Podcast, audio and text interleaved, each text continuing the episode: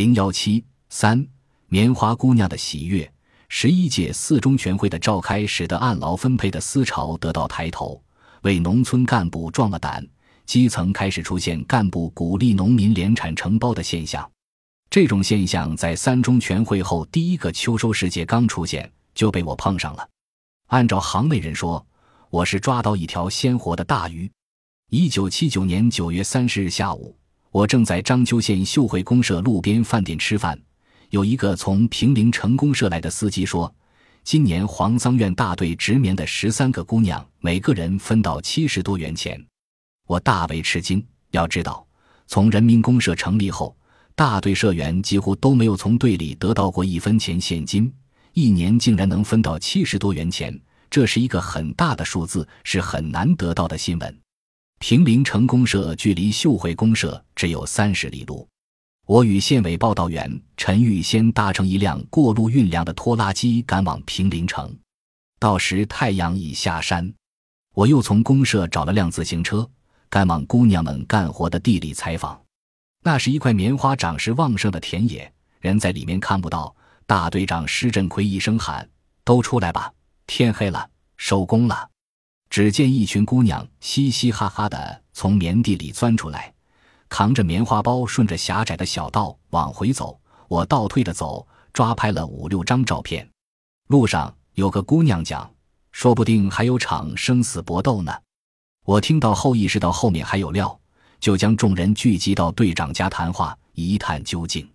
原来黄桑院大队的十三个姑娘与大队签订合同，承包七十亩棉花，连产稻足。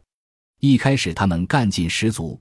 春天武定一讲作业组解散后，公社又恢复大寨平工计分法，这些姑娘的情绪一下子低落下来。按过去计工方法，妇女劳力再强，一天也只能计八点五分。这时队长只好发话说：“兑现的话还算数。”姑娘们又生龙活虎起来。做陶时棉铃虫猖獗，打药要天不亮带着露水下地。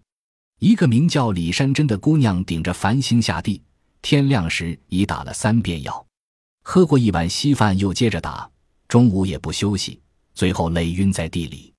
眼看棉花要摘花了，寻思着姑娘们要拿钱，村里人眼红，开始出现反对意见，说十三个姑娘能分百十块钱，岂不是造反？反对最激烈的是两种人：村里壮劳力与干部家属。干部家属平时不下地，还记着九分。大队会计说，每个人扯见的缺粮小瓜，轰轰他们就中了。分钱的事儿哪能当真？姑娘们哭开了，可没有人理睬。赶巧，公社分管棉花生产的书记正为明年种植万亩棉花任务落实不下去而着急。一听说黄桑院大队棉花种得好，像遇到救兵似的，马上跑到队里看，要求大队算出账来。第二天要把全公社的生产队长召集起来开现场会，在干部家属们撑腰下，大队会计顶着不办。公社书记急了，深夜十一点赶到队里，逼着会计算。会计磨磨蹭蹭，副队长、保管员也尽打岔，说不能这样算，不能那样算。书记看出他们是串起火来，诚心糊弄他，气得火冒三丈，一拍桌子说：“你们糊弄老百姓，还想糊弄我？”今天算不出，天亮就撤你们的职，不换思想就换人，能当干部的不止你们几个。队长出来打圆场，说你们不要弯弯绕了，直算了吧。不到一泡烟的功夫，数字就出来了，每人奖励现金一百四十元，为减小阻力，先发七十三元，余下的到秋后决分时再补。第二天上午，全公社的生产队长聚到了一起。村里的老百姓也扶老携幼的来看分钱，书记的大嗓门响开了：“不是我抬举这十来个小妮子，是国家需要棉花，都干活不下力气，磨洋工不出产量，城里人吃啥穿啥，你们靠什么养活家小？经过了春，经过夏，大家看清了吧？还是靠责任制，要包干到牢，连产计酬，没有这法不中。”书记句句话讲得掷地有声。听得整个会场一片肃静，这十三个姑娘当场领到现金，多的八十多元，最少的也有六十七元。李山珍高兴的傻了似的跑到台上，问书记：“这钱真是给俺的吧？”他活了十五年，第一次手里拿到这么多钞票，竟孩子似的哭了起来。探明究竟，我立马赶回到分社汇报了此事。采编主任孙修纯认为这是带方向性的大问题，立即签发照片。十二月十七日，《人民日报》头版并列头条位置刊登了题为“棉花姑娘的喜悦”的照片，用了醒目的标题与全部文字说明。这是十一届三中全会后，《人民日报》第一次刊登落实分配政策的照片，引起社会各界的议论。章丘县委书记举着这张报纸在全县大会上说。人民日报、新华社都支持我们了，我们不用再担惊受怕了。今后没有实现联产到牢的，一律照这样办；解散的要一律恢复起来。后来我听说，这十三个棉花姑娘一直把报纸藏在家中，一个叫李淑荣的姑娘还把报纸放在口袋里好几年。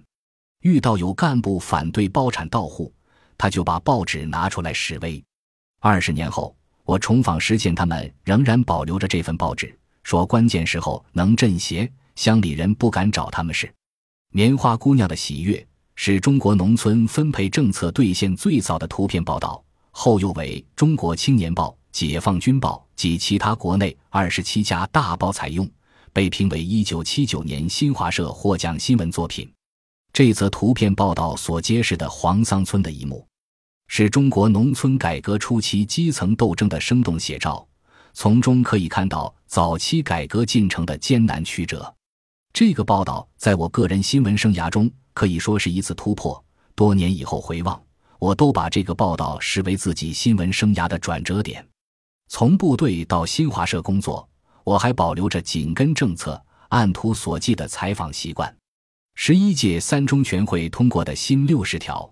人民公社管理条例是整个中国农村工作的纲领，也是新闻界宣传农村工作的纲领。我把六十条单行本带在采访包里，随时翻看，一条一条对照着搞报道。乍暖还寒的中国现实虽然混乱依然，但是新的变革已经显现。